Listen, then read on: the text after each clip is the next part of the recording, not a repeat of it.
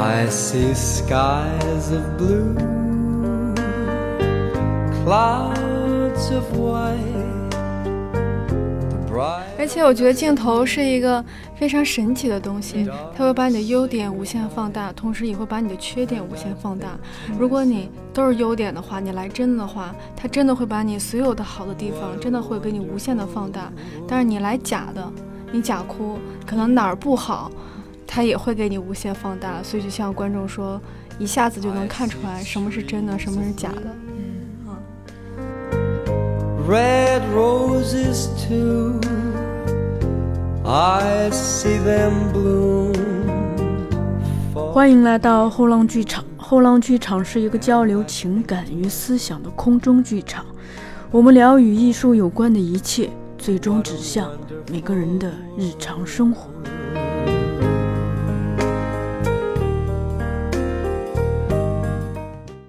大家好，欢迎来到后浪剧场，我是小树。呃，今天跟我一起主持的是我的同事宝库。大家好，我们刚刚那个办了一个俄罗斯的戏剧工作坊嘛，这个课最后一天结束的时候有一个问答环节，然后就学生就问老师说，这镜头前表演跟 舞台上表演有什么区别？哎呀，大家为这个争论了好久，因为当天我们班上也有这个影视演员，嗯所以大家就 就关于甚至把哪个。二者之间的区别讨论，把问题上升到就是哪个更高级一点，然后就呃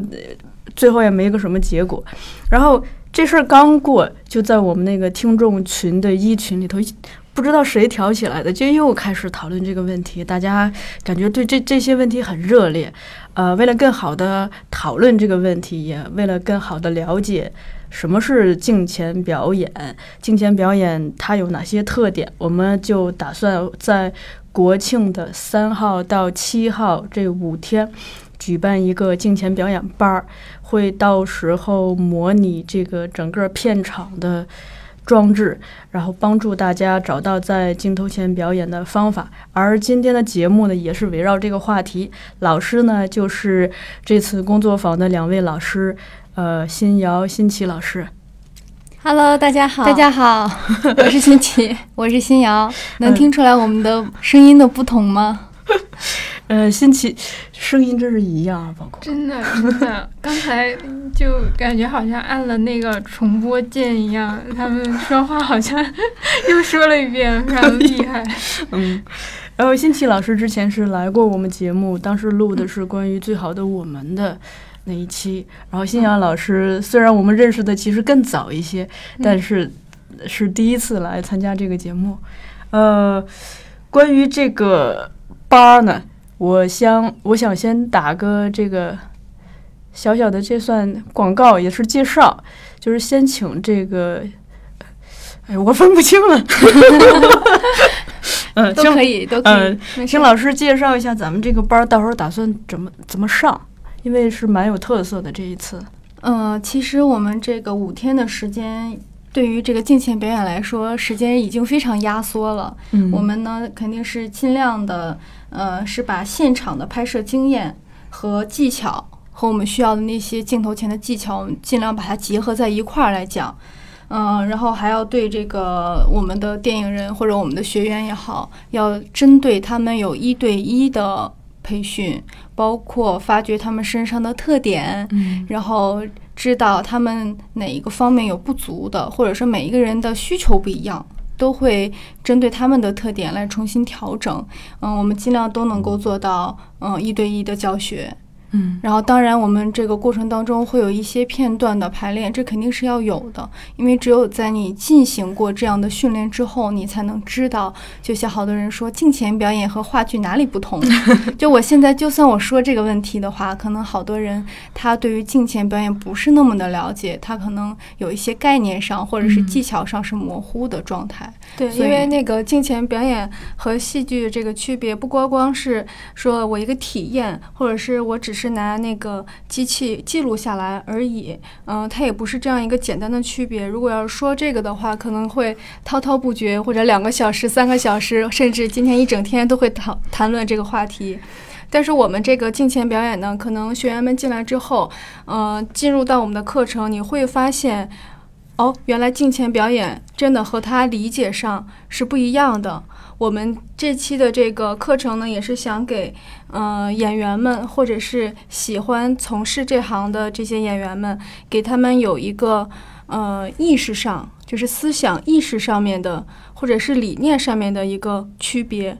嗯，不仅仅说呃，只是说那个电影或者是镜头和戏剧的区别。嗯嗯，我觉得这个是比较重要的。我觉得有一点，就是两个老师的身份背景可以在这里跟大家简单介绍一下。首先，两个老师都是演员，有过很丰富的在镜前表演的经验，但同时呢，还有另外两个身份可以让自己的这个视角更多元。一个身份呢是老师的身份，也就是说，除了自己做演员之外，还要教学生。这样子的话，就是既自己会，还能教别人。还有一个重要的是说，两个老师都做过表演指导。像上次新奇老师过来录这个《最好的我们》，他的身份其实主要是也是因为在呃电影《最好的我们》里头担任了表演指导的工作嘛。而表演指导又介乎老师和演员之间，这么三个身份，可能就是会让老师一方面更。更有这个实战的经验，而不只是纸上谈兵。但与此同时呢，又可以跳出这个自己、自己、自己会不会教别人的这这种局限，而以一个老师的身份，把自己会的东西循循善诱的、有方法、有步骤的教给大家。然后，然后咱们这个课还有一个，这次我们也是首次尝试了，就花了大量的，其实咱们。因为整个课堂要模拟这个片场的嘛，所以摄影呀、轨道呀、录音呀、现场回放呀，甚至那个一些剪辑都是必要的工作。我们也配备了大量的工作人员，所以大家 对镜前感兴趣、表演感兴趣的人，我觉得还是不要错过。而且老师有提说，那个同学们也会轮流。就是除了我们配备的专业工作人员之外，同学们也会参与到这个。剧组人员的工作当中去是是是，对场记什么就都体验一把。呃，因为我们这个课程设置当中会有一些片段的展示，那我们会针对一组人，可能一组就只有两个人是搭档，那他们在演的时候，其他同学不能是像我们往常理解的一样，说坐在下面观看。嗯，就当然这是一种，但我们要高度的还原拍摄现场嘛。然后其他同学也一样，可以做起场记呀，对吧？录音呀，就等等一系列的片场的工作。他们都是要坚持做的，这样的话，你才知道我在此时此刻应该做什么。嗯嗯，这样他的角度会不同，他的理解也会不一样。所以其实就课堂等于已经变成了一个片场了，这样子让大家更有那种临场感，而不只是说我们在学一个纸上谈兵的东西，到学完了还不确定到了片场该该怎么办。对，因为我们之前经常会遇见这样的问题，就是呃我们在课程当中所学的内容，可能和在现场实际操作起来会有一些的出入，出入，嗯，或者是嗯怎么说，就是会。会有那个衔接不太不太顺利的情况，因为毕竟，嗯，现场的实践会有很多那种会让你变化变化或者会复杂的状况，对对，复杂的情况会出现，你要随机应变，这个能力是要具备的，首先是要具备的。嗯，就是我们课程内容和现场不能脱节。嗯嗯，对，因为我们之前在做老师的时候，有很多呃学生，哪怕到后面步入社会的一些演员，他们也会跟我们聊，说在课堂上学的知识，发现到了片场之后，不知道该用哪些。嗯，就我所学的东西，不知道该怎么用，这个是关键的。说我可能在自己看剧本的时候，我明白那个角色的心情，可是我一到现场的时候，那个灵感没有了。对，或者那个状态没有了，片场给他的氛围和他自己设定人物完全不一样，可能一段戏的走向就会不一样，特别影响演员的心情，嗯，他的心理节奏，包括这段戏的发挥，所以有很多实践的情况是要在确实是要在实战当中去进行的，这样你才能有一个丰富的心理体验过程，你才知道我遇到了这样的事情的时候我该怎么做。嗯嗯，您您讲这个不是我这两天是就会有比较有深的体会，因为嗯我们有一本书叫《给演员的片场建议》，嗯有很多这个。就我们普通人看不出这个书的好，因为这本书特别薄。但是呢，就是有一些这个演员看完，真的是泪流满面，这个这这是他们的原话，泪流满面。我就出于好奇，我就我我其实读过这本书，我又读了一遍，嗯我就发现，比如说我们出的大部分的表演书都在讲以表演方法、表演观念这些这些比较形而上的，对。嗯但是这本书，正如他的书名一样，就他叫给演员的片场建议，他会告诉你，就是那个现场真的是。你可能在家想的好好的，说我到了这儿，哎，情绪一一酝酿，怎么怎么着，然后你到现场发现，哇塞，乱哄哄的，可能各种状况，突然那块那堵墙要倒了，突然那个，呃，怎么怎么着了，呃，突然有一个摄影师好像很生气，然后给你很有压力，所有这些状况，它都会影响你的整个情绪，你可能怎就不镇不淡定了，不镇定了，然后这个时候你的表演就会受到影响，所以这本书一直在针对这些方面在给建议。是，主要还是要意识到这个问题，还是要能够有很多的经验了解到，嗯你自己才会有更多的心理准备，才会知道我在前期筹备的时候该做哪些功课。嗯，关于这个，就如果大家这一次呃对，就是对这个课堂含含在好奇之中，也可以提前做一些准备。我给两个建议，一个是读一下我刚才说的那本书，对，给演员的片场建议。另外，我们还有一本书叫《如何在镜头前表演》，大家可以通过这两本书先提前做一些理论上的准备。对，呃，顺便 我再播一个广告，是是因为我们那个。我们做了一个后浪电影学院的淘宝店，刚刚开张，我已经关注了，先哇，好及时 我时！关注了，嗯前段时间就关注了。上周五的晚上发布的这个消息，然后到时候这个淘宝店是等于是我们自己官方淘宝店，然后里头呃，首先是会放我们所有的电影和戏剧的书，然后。因为我们有一些书出来是不会提前发货的，会独家一段时间，所以嗯就比如说给那些迫不及待的读者就可以嗯第一时间在在这个渠道买到。另外就是会有一些呃签名本，比如说像那个之前《演员的力量》，这不是那作者还去北电了吗？是是是，那他天我们也在。他给我们签了一些书，像这一类的，包括比如说那个宝库老师做的这个杨振佳老师的两套书，因为我有生活和杨占佳作品集，就都有签名版，这种也可以买到。那很好。对，然后包括日后也会上一些其他出版社的同类的书，电影、戏剧类的。好，咱们这个呃广告就就打到这里，赶紧进入正题啊。嗯，因为呃，我想聊这期节目呢，嗯就是其实有一个引子，就上次跟辛奇老师聊录完节目之后，咱俩闲聊天儿，您提到一个说，呃，其实很多呃小孩儿这个，比如说在学校上完课，但到了片场，其实。不太适应那个片场的环境，嗯然后就比如说已经自己出画了都不知道还在演，就我就这个这个细节非常的生动，就很打动我。他其实呃就可以从一个侧面说明，就镜头前表演跟舞台表演是终究还是有很大的不同的嘛。是对于景别上来说，这个应该就是基础课，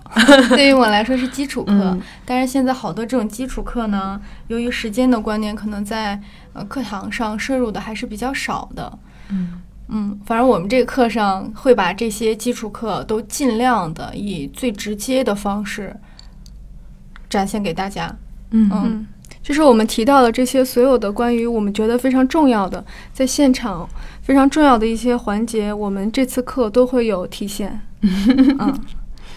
宝库老师到了那个发问时间，是啊 那个你你们刚才说那个现场是有状况百出，就是二位遇到过的最最奇葩的一个突发事件是什么？可以分享一下吗？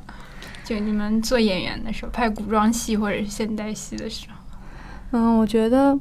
就是我们还好，因为我们俩属于那个运气比较好的那一种。我们从嗯大学还没有毕业开始，然后拍戏以来接到的基本上都是还比较不错的戏，就是目前来说没有接过说是比较嗯。这话怎么说？就是相对来说，我们接的戏还都比较好，所以出现的这种情况不多。但是也会偶尔也会有这样的事情发生。就是我们之前拍过一个古装戏，然后哪部戏就先不说了哈。拍了古装戏，那个戏去了之后，嗯，刚拍前两个镜头，刚刚拍完，然后忽然间导演觉得这景不好，嗯，然后说要把这景拆了，就要把景拆了，重新搭景，再重新。搭完景可能需要一个月的时间，或半个月的时间，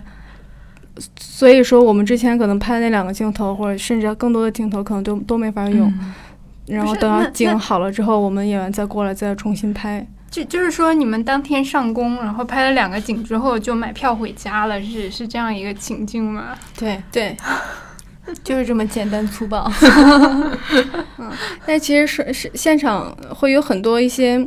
小的很小的细节，就是为什么我们会说这样的？就因为演员在现场其实他是非常敏感和脆弱的，可能你身边的任何一个人有一点情绪的波动，嗯，都会直接影响演员。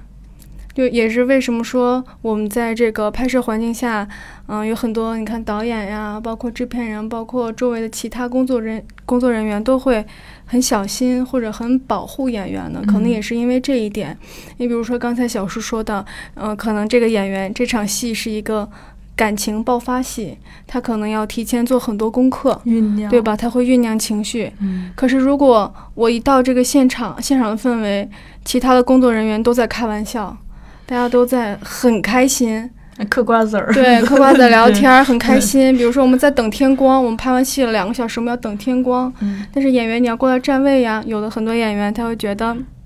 我自己来站吧，因为比较有职业道德嘛，觉得因为，呃，这也不是说上升到什么层面啊。如果要是我我作为演员的话，我基本上会我自己来站，我不会用光替来帮我站。因为为什么？因为你和你的对手搭戏的时候，你多多少少都会有一些身高上啊，包括这个肤色呀的区别。也我觉得这样可能也会更尊重其他的工作人员，比如说摄影部门呀、灯光部门。嗯，因为毕竟大家都是在为演员，都在为你服务嘛。对吧？好，我们话说回来，嗯，这场戏是个感情戏、爆发戏，可能等天光，好不容易天光到了之后，对吧？嗯，好，抢天光是吧？导演再来讲讲戏，你再跟你的对手再搭搭戏，嗯，觉得没问题了，一切 OK 了。好，你在酝酿情绪的时候，大家都在很开心的开玩笑，可能因为你这场戏拍完，大家就收工了，就现场没有给你一个你理想的状态。对。可能你这时候，哎呀，现场人特别多，我忽然间我就没有了那个情绪激动、那个波动的那种感觉，我我我可能这个情感戏出不来。嗯，哦，你一遍没拍好，嗯，没没关系，可以理解，对吧？第二遍、第三遍再不好的话，其他人不说什么，导演不说什么，你自己也会很难受，包括周围人的一些觉得，哎，对，那再来一遍吧，哎呀。这个位置没走对，哎，好不容易你好了，对手不好了，嗯，哎呀，这个光又又不行了，就会有很多因素来干扰你。那么一次这样，两次这样，我觉得最大压力的那个人肯定是演员本身。嗯，哎，我刚才说那个给演员的片场建议那本书不是，他就讲这个啊？是吗？他说你还没看过。第一天一到现场。哇塞，那个混乱呀！就发现那个这也没准备，想象不一样。对，这也没准备备好，那也没准备好，所有人忙忙叨叨的，乱七八糟的。然后呢，火急火燎的，然后把演员叫过来，然后你可能演了个什么，就就旁边人不管有没有叹气，有没有表情，你自己都会有压力。所以那本书，我我有的时候就觉得觉得那作者特别懂心理学，他就告诉你在。这种环境下，如何让自己保持淡定，而且演出来还很优雅，就是好像我完全不受这些影响，但其实是因为你自己给自己做了心理建设。对，你会调节。对我之前也接过这样的戏，就是可能本来今天没有我的戏，嗯，然后结果忽然间通知让来现场，然后那场戏又是特别重，就像可能说会有一些情感的戏哈，但是不一定是爆发，但是比较重。那你没有提前做准备，我没有提前做准备。然后让今天来，来了之后，然后发现现场所有人都在等你。其实并不是我的问题，是只是临时通知到我，嗯我过去了。然后我一到现场，氛围特别不好，大家都很都很紧张，很小心，也很压抑。就是我我看到的氛围传递给我的，好像我做错了什么一样，大家都在等我。其实这不是我的问题啊。到了现场，基本上都没有让你再看一眼剧本的时间。到了那儿，马上就开拍。嗯就如果我觉得这个演员你没有之前有过这个呃拍摄经验，或者没有自己能够调节自己这种心理，或者说没有这个专业上的能力的话，我觉得多半这个戏就就废了，就当场只想哭，我要回家。对就会很难受。就是你演完戏，你你自己也会很失落，很难嗯受。所以我们这个课程呢也会有这样的，就是嗯这个环节来训练大家，就如何在你。困难就是你自己没办法解决的情况下，如何找到你更好的自己，做到最好，不让这场戏拍完了之后，大家对你会失望，或者至少是自己对自己不要失望。嗯，包括老师有追问的吗？我就就我就想问，到时候课上会会安排什么摄摄影师之类的，对是。对演员发脾气啊，对学员发脾气这样。我我们不会这样设置？不会的，因为也不是所有剧组这不用故故意设置，我觉得不用 故意设置。哦，就是比如说咱们咱们这帮同事过来，就是呃该拍摄的拍摄，该录音的录音嘛，在这个过程中肯定会有各种状况，比如说你怎么样跟这个摄影机交流怎么跟那边头顶上还有一挑杆呢？录音机在那儿等着你呢，你嗯，怎么样让那个东西跟它配合好？比如说景别跟那个声音的音量是吧？是音量啊，有视线呀、或者是你在静止当中你该怎么演戏呀、等等，这些都是我们课程上需要讲的知识点，只是我们没有把它细致的说出来而已。嗯。然后我是在那个给演员的片场建议那本书里头，今天读到有两条，到底要打多少次广告？嗯，大家听完这个节目都不用读那本书了。就他有提到两条，他就说，一个是嗯，就你演员要最好把那个台词熟到变成你的下意识，嗯。这样子的话，就比如说像刚才您说的那种情况，被匆匆忙忙叫来，嗯，他就不用不用那么慌张，对嗯，因为你已经把它特别熟了，而且这个时候如果台词特别熟的话，就你变成你的下意识之后，你的意识就可以去做别的事情。但如果你在摄影机前还在还在想台词，这个就很明显就会被观众看出来。另外就是他提到说那个在道具呀、各方面的，你提前最好也对它有一个熟悉。比如说你就是有你织毛衣的戏，那你提前要要对这个这个动作很熟练，这样子的话，到时候这个动作不会成为你表演时的一个障碍。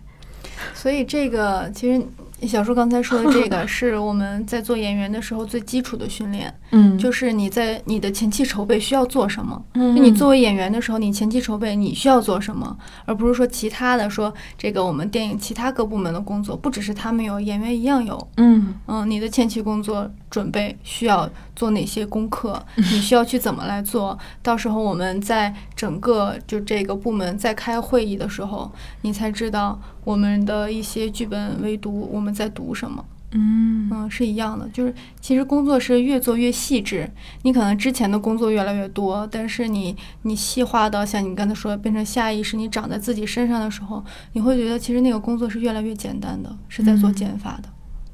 嗯，对，而且我觉得演员背台词这件事儿吧，是一个最基本的东西。嗯就比如说像，就我以前背台词吧，也会问一些嗯、呃前辈们问如何就是很快的会把台词记下来，然后慢慢的经过这些年，我发现背台词对于我来说不是一件说是。是当件当做一件事儿来来做的，甚至说，比如说我我那个最好的我们那部戏，嗯、我跟导演我们俩捋剧本，从捋剧本啊，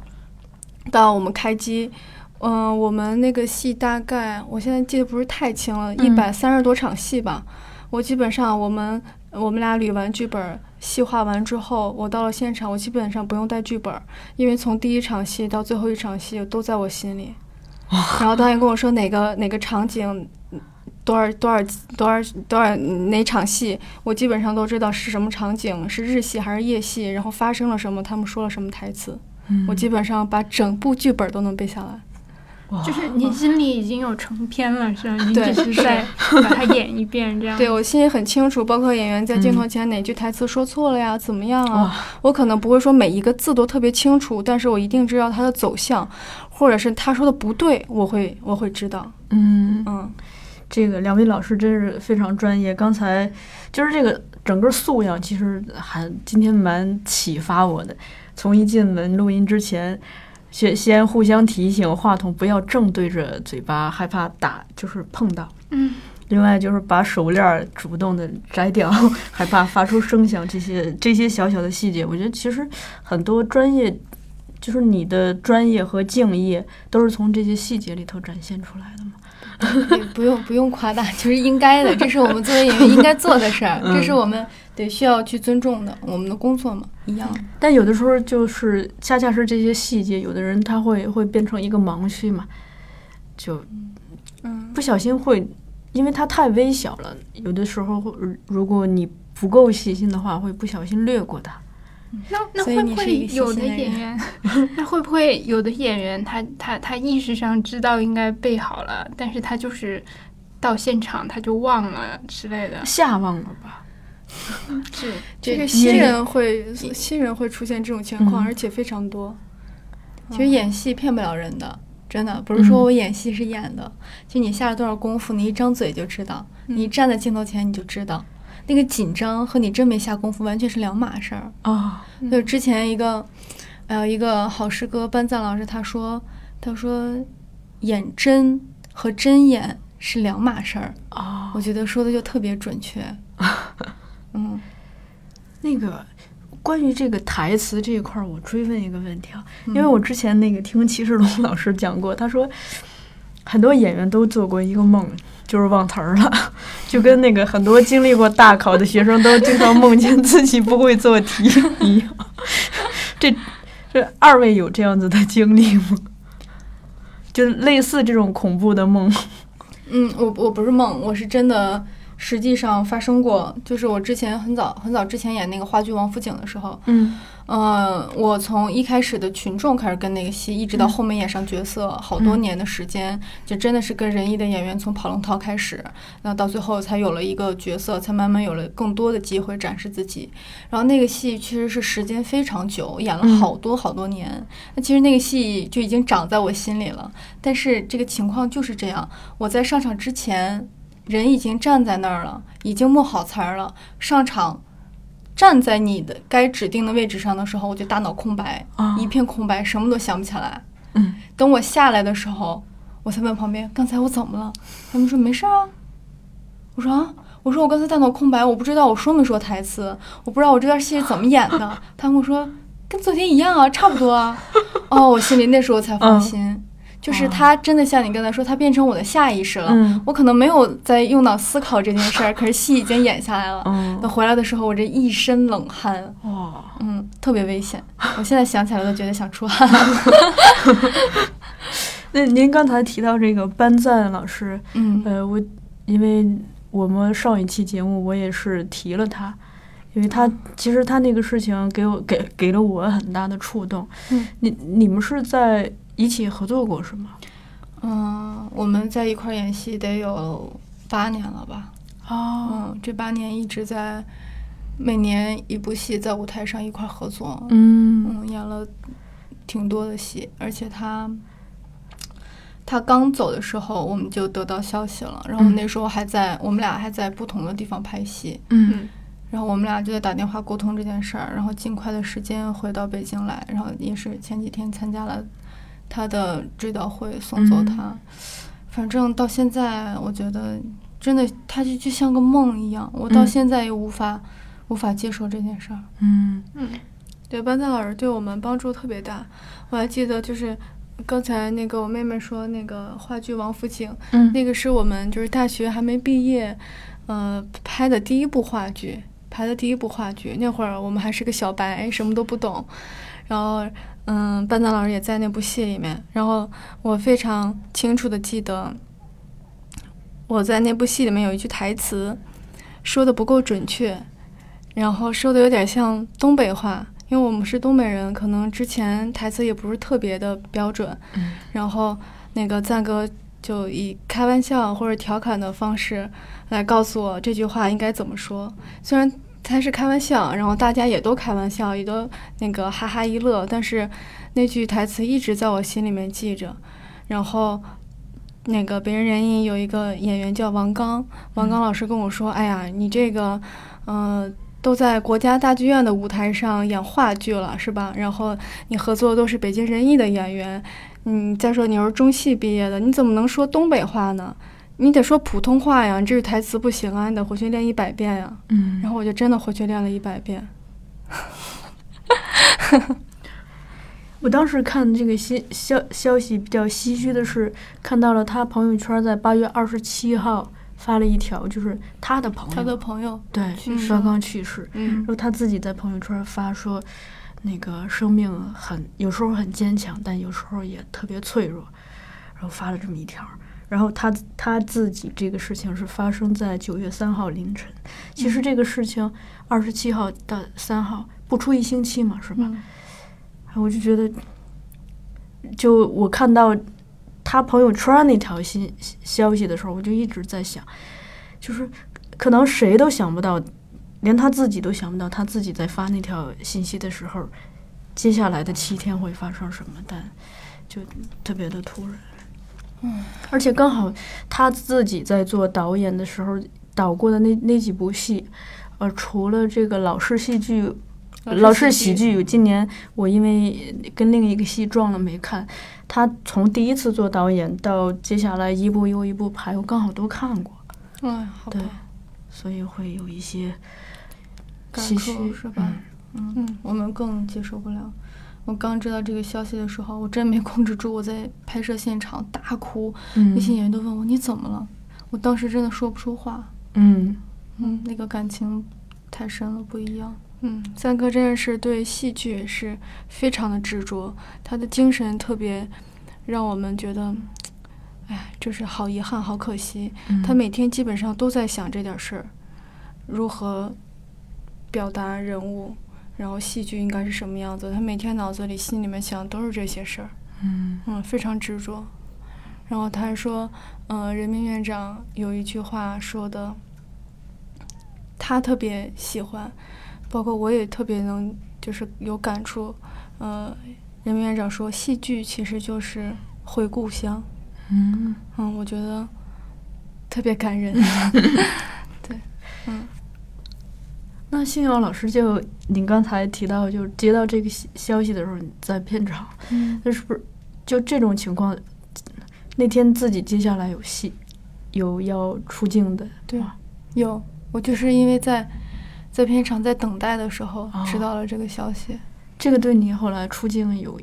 影响吗？我我那一天一直在拧巴，一直在哦调整我自己的状态。嗯，演的是演的是比较严肃的，还是比较欢快的？呃都有，都有。因为拍戏这个情况，它不会根据你的人物情况来重新给你调整。嗯嗯，你的场次不是的，就是什么都会有。嗯，但是我就一直在调整自己，尽量在拍戏的时候忘了这些事儿。啊，可是他，可人就是很奇怪，你越不想吧，他这个思绪就越往你的脑海里跑。嗯所以我那一天过得非常难受。嗯，嗯包括就这个给宝宝库那个科普一下，就是班赞老师走那天，他正在演一个戏，玩儿家是吧？还没演完呢，还然后就是我一直很好奇，就那接下来的那一场，当天晚上的那一场，因为是叫了一个临时的演员来顶这个缺嘛，然后大家一起演，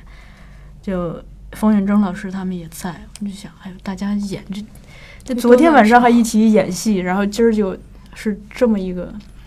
就大家再再去演这个戏，就你就觉得，哎呀，就对演员们的考验呐、嗯，嗯。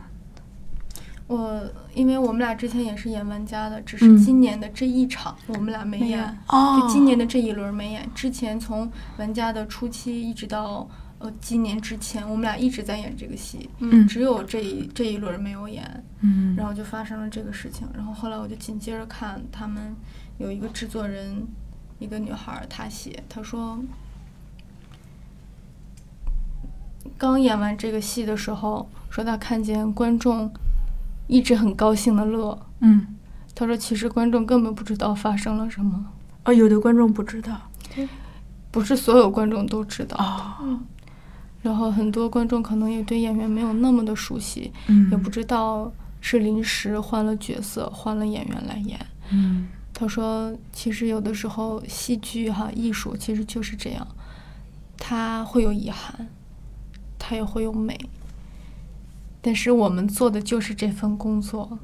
所以演员当天在谢幕的时候，所有演员一直在哭，一直在大哭，可能好多观众还不以为然，不知道发生了什么事儿。嗯嗯，然后因为那个戏还是有喜剧成分在的嘛，嗯然后也也有观众还在讨论说刚才哪个人物演的特别有意思，看他谢幕的时候也会跟着一起乐。嗯嗯，但是他那个制作人在旁边，在观众席看了之后非常感动。嗯嗯，我看他写了这一篇之后，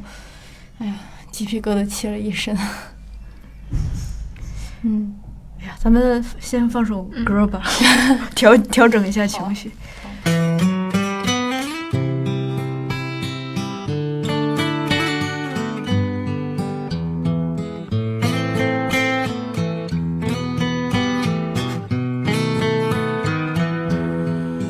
Позови меня тихо по имени, Ключевой водой напои меня. Отзовется ли сердце безбрежное, Несказанное, глупое, нежное? Снова сумерки входят бессонные, Снова застят мне стекла оконные, Там кивают сирень и смородина. Позови меня, тихая родина, позови меня закате дня. Позови меня, грусть, печаль моя, позови меня, позови меня на закате дня. Позови меня, грусть, печаль моя, позови меня. Знаю, сбудется наше свидание, Затянулось с тобой расставание. Синий месяц за городом прячется, Не тоскуется мне и не плачется. Колокольчик ли дальние ехали, Только мимо с тобой мы проехали. Напылили кругом, накопытили, Даже толком дороги не видели. Позови меня на закате дня. Позови меня, грусть, печаль моя, позови меня, позови меня на закате дня. Позови меня, грусть, печаль моя, позови меня. Позови меня тихо по имени, Ключевой водой напои меня. Знаю, сбудется наше свидание. Я вернусь, я сдержу обещание. 气氛一下有点凝重，这个也是考验咱们这个现场。然后咱们再，呃，咱立马的找回来调整回来，对，好，然后接着接着来聊哈。 就刚才那个应该是新阳老师说的吧，嗯摄影机不说不说谎。嗯我也我也觉得，就是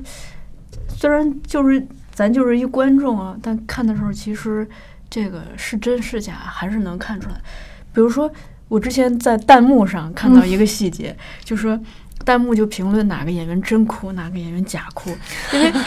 因为因为真哭吧，咱们自己哭过知道吗？就是其实你有点鼻塞，嗯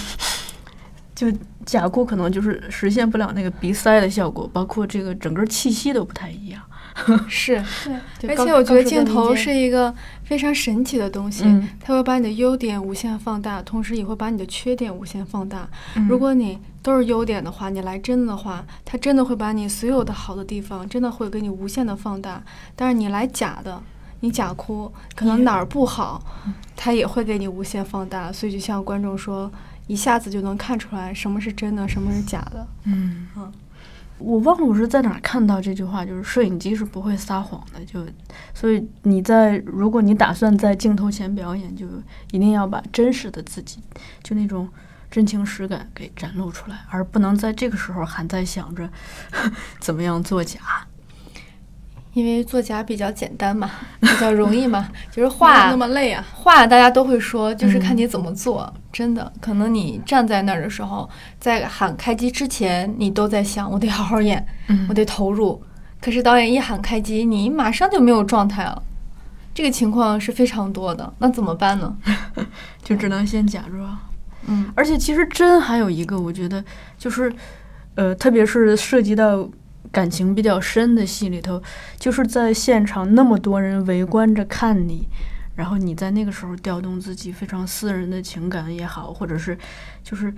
会做出非常真真实的演出，那个本身就会有一种压力，它跟给你创造创造一个真空的环境，让你就是。真实的袒露自己是不一样的嘛？你要当众那么多人，而且现现场真的可能特别混乱，就有嗯真的很混乱。对，有的人真 真的因为我刚拍完戏，因为我现在这个戏是那个优酷的一个戏，嗯叫《放学别走》，然后我嗯也是在这部戏当中担任表演指导，同时也演了一个角色。然后就是你说的刚才你说的那些问题，我都遇到过，就是这样的。我刚拍完就是这样的问题，就是嗯就现场很着急啊，然后会很混乱，然后同时我的戏又是那种就是情感的戏，情感比较深的戏。但是我我好在比较好，就是可能对于我来说吧，嗯、我需要做的就是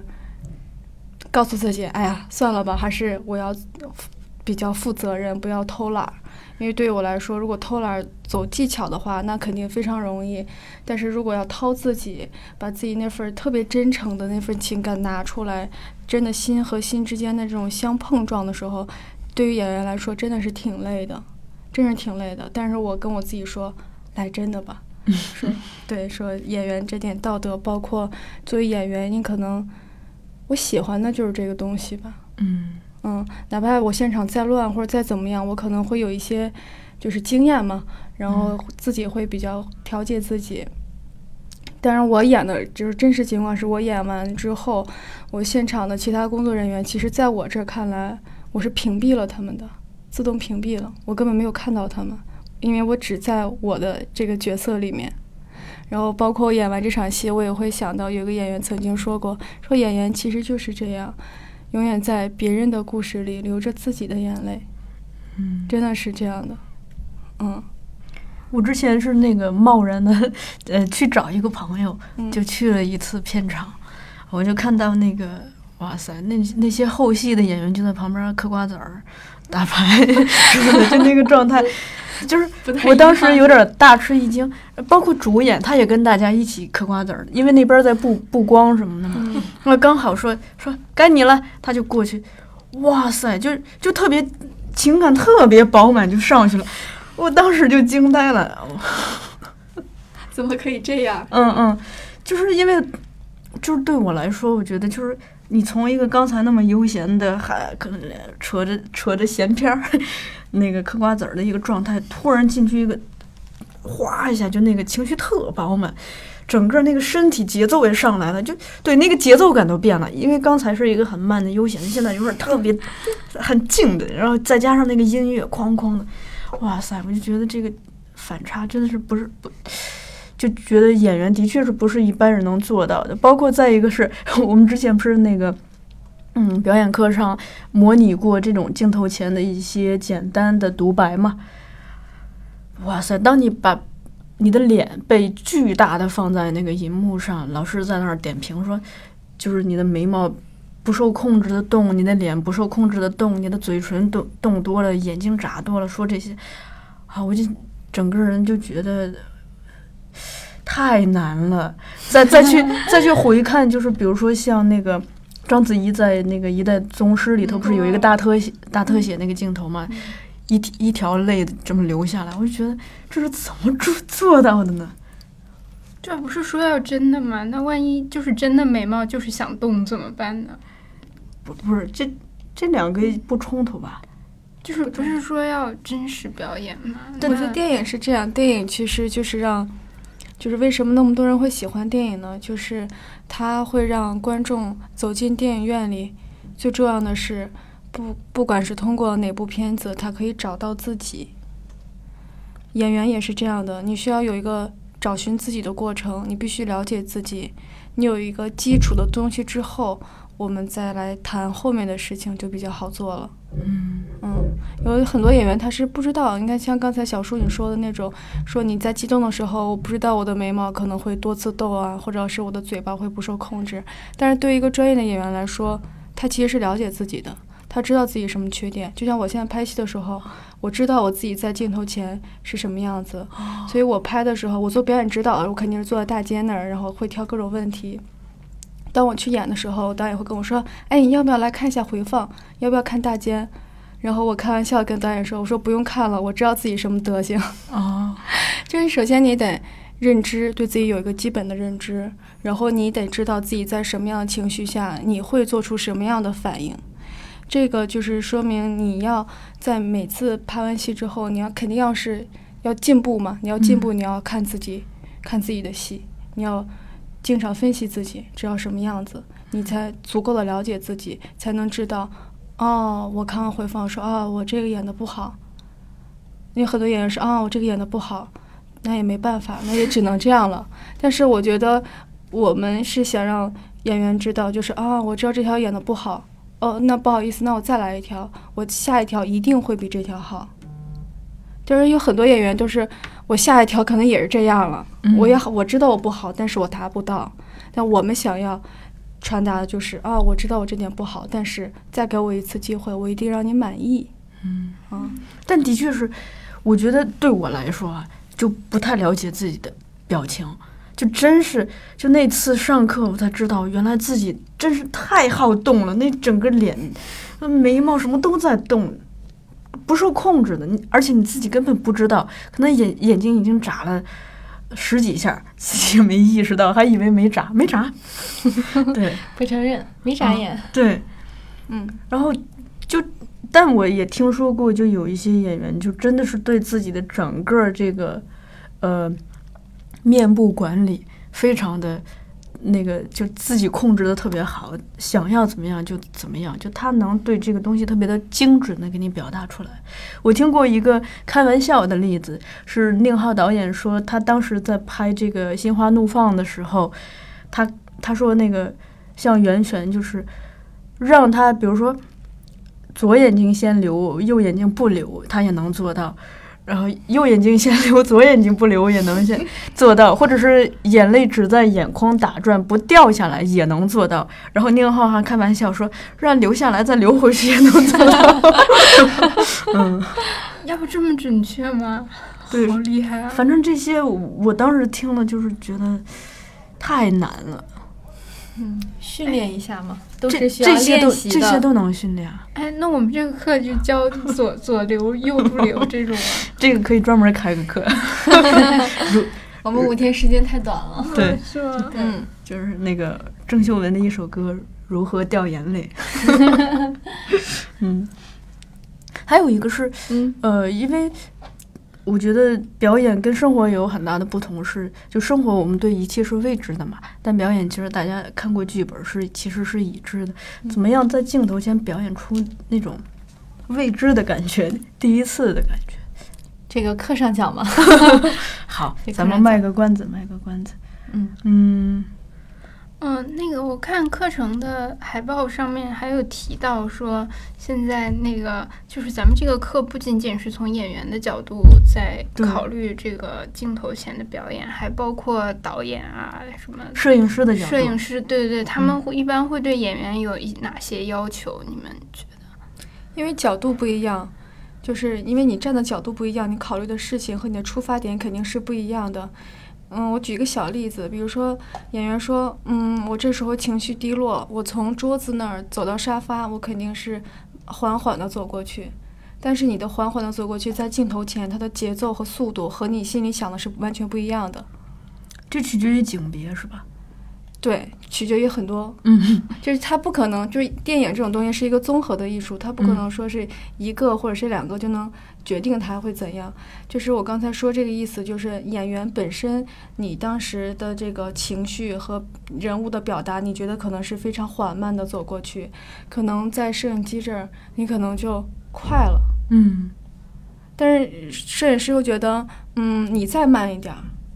那演员会觉得，如果我再慢的话，我可能就跳戏了。嗯对吧？就是你心里想的和你表达的和从镜头里面传递出来的，也许是不一样的，是有偏差的。这一点有很多演员是忽略忽略了的，或者是或者摄影师跟你说，哎，你要从桌子走到沙发，你可能要在这拐一下，你不能直走，因为拐一下可能焦点呀或者是灯光啊会更好看。但是对于演员来说，我这时候情绪特别低落，我为什么要拐一下？嗯，就会有很多这样的问题发生。嗯，我之前那个在呃一个演员的采访中看到这么一个呃细节，他说，嗯，他当时拍那场戏，他的整个情绪就是很饱满，但而且他的情绪是属于就第一条最好，所以呢，他很希望就是是一个镜头下来，而不是分成好几个镜头下来。然后他去跟导演沟通这个事情，那导演就问，因为摄影师的这个摄影方案是把它切成了比较细碎的镜头来表现这个，然后导演后来就说，跟摄影说你为什么要这样？因为他要保护他那个情绪嘛，你可以临时调一下这个方案，就不要为了画面的，就是这摄影的太呃完美而而影响到演演员，然后就取他他认为他最好的这个东西。后来，所以摄影师改了摄影方案一条，用一个镜头把它拍下来，而且这个演员是一条过。嗯啊。就其实这个 好导演，好好摄影，好导演，好摄影，为他们鼓掌。所以一般导演和摄影有的时候他是不会妥协，他不会就是嗯，我觉得这个是要分，嗯嗯，这是有区别的。嗯我嗯们不能一棒子打死所有人，因为这个还是要根据戏的情况，对根对，嗯根据戏的情况场的拍摄条件，还有团队的组成。嗯所以这个也可能就比如说，这个摄影对他的这个整个构图更有执念，那可能他就会让步的少一些嘛。就我觉得这个可能也跟性格有关系，就是他对自己专业的这个事情的，他对自己的专业更执着呢，还是对整部戏更执着？那演员也要对自己的专业执着啊，那不能跳就是不能跳啊。所以这个就看是所以这个我们还要在课上重新讲，嗯对，就把它打碎了，重新讲。嗯我们会讲一个个的案例，就真实发生过的案例，或者是我们亲身经历过，呃，或者是从别的剧组听来的一样，我们就把嗯这些直接的这种经验告诉给大家，应该是什么样。如果遇到这样的团队，你该怎么做？嗯如果遇到这样的摄影，你该怎么做？其实，在片场拍戏这么多年，大部分就分那几种嘛，对吧？嗯他跑也跑不出什么样子，所以这几个不同的人怎么搭配？你作为演员，你该怎么做？你的阶段不一样，你面对的事情，你对他的处理也会不一样。所以我们这个方式有很多，嗯嗯，我们需要把它重新的打碎，重新讲。对，其实刚才那个，嗯其实我更想就是从这个事情，就是把它往高拔一下，就结合我自己的一个工作经验，我就是发现，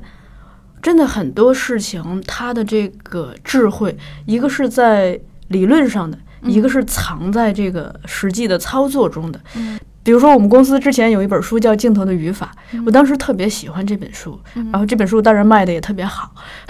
是因为 我看到了这本书，就说他在教你隐性的经验，因为我们比如说人生的做任何一个行业，它有一些经验是可以变成显性的，变写成课本儿，变成书来流传，而有一些只有你变成这个人的得意的门生，这个老师傅他才会提醒你，而这些东西可能恰恰是很多这个出书的或者做课本的人看不上的，他觉得这些东西怎么可以写在书本里呢？但其实恰恰是这些，它可以帮助你怎么样在实际的操作中怎么真正做好这些。我们做编辑其实也是这样子，因为一个编辑，嗯，比如说进来之后有一个培训嘛，嗯这个培训会把你整个工作的流程都给你梳理一遍。啊、就是如果我们抱一种天真的想法，会觉得那我会是不是我把所有的流程都都捋清楚了，我就可以变成一个好的编辑？并不，就一个好的编辑，你会发现他是真的是需要时间一点一点的。杂的这个杂，一方面表现在你在应对各种突发状况的经验，嗯比如说，突然这本书下场了，然后你就发现 作者的名字写错了，呃比如这种事情吧，嗯啊，嗯诸如此类的，你怎么处理嘛？你是拉回来重印呢，还是能想到其他的办法补救呢？这些都是，这就是你经历的越多，你可能这方面的智慧越多。另一方面，其实我就发现各行各业，它除了你专业上应该具备的那个专基础的专业素养之外，有一个非常大的考验力，就是你与人沟通的能力。因为我们在我现在在地铁上经常看到那个，我我不知道是哪家的广告啊，就说什么。甲方说怎么怎么着，我内心的 OS 是什么什么，就有一套这个广告，我看的是特别有感触，因为你在真正的实际参加工作之后，你就发现那些其实专业上能解决的事儿都是小事儿，嗯，因为你大不了查书嘛，查字典，这很快都可以解决。但是人和人沟通的事儿真是大事儿啊！哇塞，你在各方之间博弈，比如说你是乙方的时候，甲方就说不要你觉得，要我觉得，那你怎么处理嘛？对对对对对，再比如说你自己是甲方，然后你跟对方说不要你觉得，要我觉得，对方说我觉得你觉得有不对，那你怎么处理嘛？就诸如此类的人和人之间的沟通，特别是当一个项目越来越大，意见就发出意见的声音越来越多的，每一方都有他自己站在他的立场的，所以就我比较看重咱们这个课，我也觉得就是说。其实，如果说我们只是讲理论的话，就把我刚才在节目里头提到的那两本书读了不就成了吗？但实际情况不是这样，实际情况你发现都是书本上没教给你的，都需要 都都需要老师面对面教你，不然的话，就大家都去做演员了，看几本书大家都去做了，都都去在镜头前表演了。是，就生活生活教会我们很多东西嘛，就是这样，嗯有很多确实是书本带不来的。新奇老师捂得太严了，就是问问金钱表演的一些点，他捂得很严，一定要嗯上课才分享给大家。那我就只能问一些很没 很无厘头的问题，嗯你不要嫌弃我啊。就是就就比如说有没有什么那个什么保存实力的方法？就是比如说保存实力。就就比如说会拍到那种要大吼大叫，然后又不小心拍了很多条，然后就没有气了之类这种事情，就有没有这种 技巧之类的？嗯，我觉得这个是，嗯，作为演员在学生阶段，嗯，我们其中有一门功课叫台词或者语言艺术，这也是就是学生最基本的对于台词方面的训练。嗯，嗯，这些都是有训练的。哦，嗯，那那万一就是嗯，就 NG 了很多次，然后就是已经没有激情了之类的，就还但是还是要在镜头前表现出最真实的一面，这种时候这个其实就是我说嗯刚才说的那种隐性的经验哈。对对。又是又又又又是不能讲的。不，那那嗯就是可以概括的讲，比如说肯定是要调整、调整他的状态，嗯。然后要首先肯定是要了解他们，就像做表演指导一样，我表演指导我不是针对所有人都是一样的，我们一定会找到每一个人身上不同之处，然后针对他来做调整，嗯。这样才会给他有最直接的帮助。嗯，你刚才说那个例子也是一样，我要找到他最需要的东西，重新调整他。哦。如果他能够调整，或者是能够顺着我去说的来做的话，其实是可以调整的。人的状态有的时候可能就那么一会儿，嗯嗯，就看你愿不愿意给他留这个时间。如果这个人比较自我，所以他可能进入到一个状态之后，他无法自拔，他跳不出来。他没有状态，就是没有状态。但人的时候就是这么奇怪，当他没有状态的时候，你一定让他出状态，他是出不来的。嗯他自己也会难受。那这时候你就要考虑是否要放弃，就明天再拍。你你可能这个是对于演员来说是保护他的，所以就是你要你要了解这个人，你要知道人大概拍成这个，就比如说多少条的时候，他嗯呢是一个什么状态。就所有，就像小叔说的，所有的一切你都要了解这个人，以人为为本，真的是这样。就每个人的承受能力是不一样的，每个人的那个心理体验也不有一样。的人越挫越勇。对，有的对有的人他可能就是我前两条特别好，我到第三条就没了；有的人就是我前几条特别不行，我就我就喜欢多走几遍，多演几遍，越磨越亮越。磨越好，嗯，就是是不一样的。嗯，我觉得这个表演指导其实特适合做领导，就做完了表演指导，因为其实它都是管管理沟通的艺术嘛，就需要你更懂一些心理学，怎么样跟具体的个体来沟通。是我们做了表演指导，这几年也一直在做，在学心理学，嗯在一直在聊这些事情，跟我们周边的人，跟心理学的一些老师啊，然后同时一直在聊这个方面，又发现它有很多共同点，嗯，就是心理学真的是跟表演是息息相关，是吧？对，嗯。嗯我现在就工作起来，我都我都能感觉到很多这样子的东西。就是如果说你在沟通中出现了障碍，就比如说你不听他的，或者他不想听你的，就这个这个时候一定就就就像您刚讲的，是需要懂一些。比如说，我们先搁置这个东西，明天再来聊这个事情，嗯或者是我们需要更多的了解这个人，了解他处理问题的方法。比如说，他说这句话的意思是是真正的意思。嗯。是什么？因为有的人他说这句话的意思，可能他他只是性格比较直接，嗯。他在跟你就事论事，但是是你比较敏感，你觉得他在攻攻 已经嗯。已经在攻击你了，嗯。所以多去了解对方的方式、一贯的这个范式，嗯。他的这种心思维方式，其实有助于沟通的。但嗯。这这个东西充满了充满了苦恼，也也有很多乐趣所在。因为我慢慢觉得，就在这方面，心理学知识积累的多一点，可能在生活中处理很多事情会减少很多不必要的烦恼。嗯，对减少麻烦。对。那现在看心理学的书或者听别人讲，就像跟表演扣题一样，嗯就像填空题一样。他说完一个心理学的概念，我马上就想到表演当中哪个概念是这样用的，哦我们的任务是哪个，他在讲的是一个哪一条线，我就能马上对号入座。这个还是挺有意思的，嗯嗯，还是要多学习一下，各个方面都要。嗯表演指导真好。嗯，其实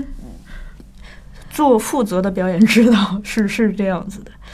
对，包括做老师负责人。今天教师节嘛，我也多多。对，我也多 说一句，因为我早上在豆瓣上看到了很多跟教师节有关的话题，嗯大家呃讨论的整体是比较正向的，就比如嗯说。呃，影响过我特别深的一位老师，我嗯印象深刻的一位语文老师，诸如此类的，有很多这样正向的话题。有一个话题，我我是挺喜欢的，我今天关注了，他就讲，就是呃，他这个话题的名字我记不住了，但他是说，就是我长大体意思就是我发现的教师这个行业的真相，然后我就点开进去，就你就会发现这些东西跟我们小时候读过了语文课本上的师生情之后的那种对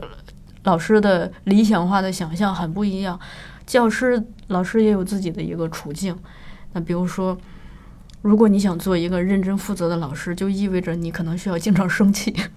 因为因为局面实在不太受你控制。就所有这些，包括就老师们的这个工作时长啊，以及他夹夹杂在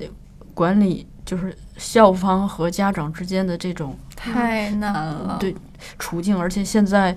呃，家长和老师都特别保护孩子，就你作为老师是你不能有任何语言上的那个对人家的伤害，更更不要提行为行为上上的，所以这些所有的东西，你就会觉得老师也挺难的。因为我前两天是刚好跟一个日医生聊天儿，呃，问老师的职业病，我以为是嗓子方面的，比如说经常说话嗓子疼，他说不，老师生气，气得胃疼，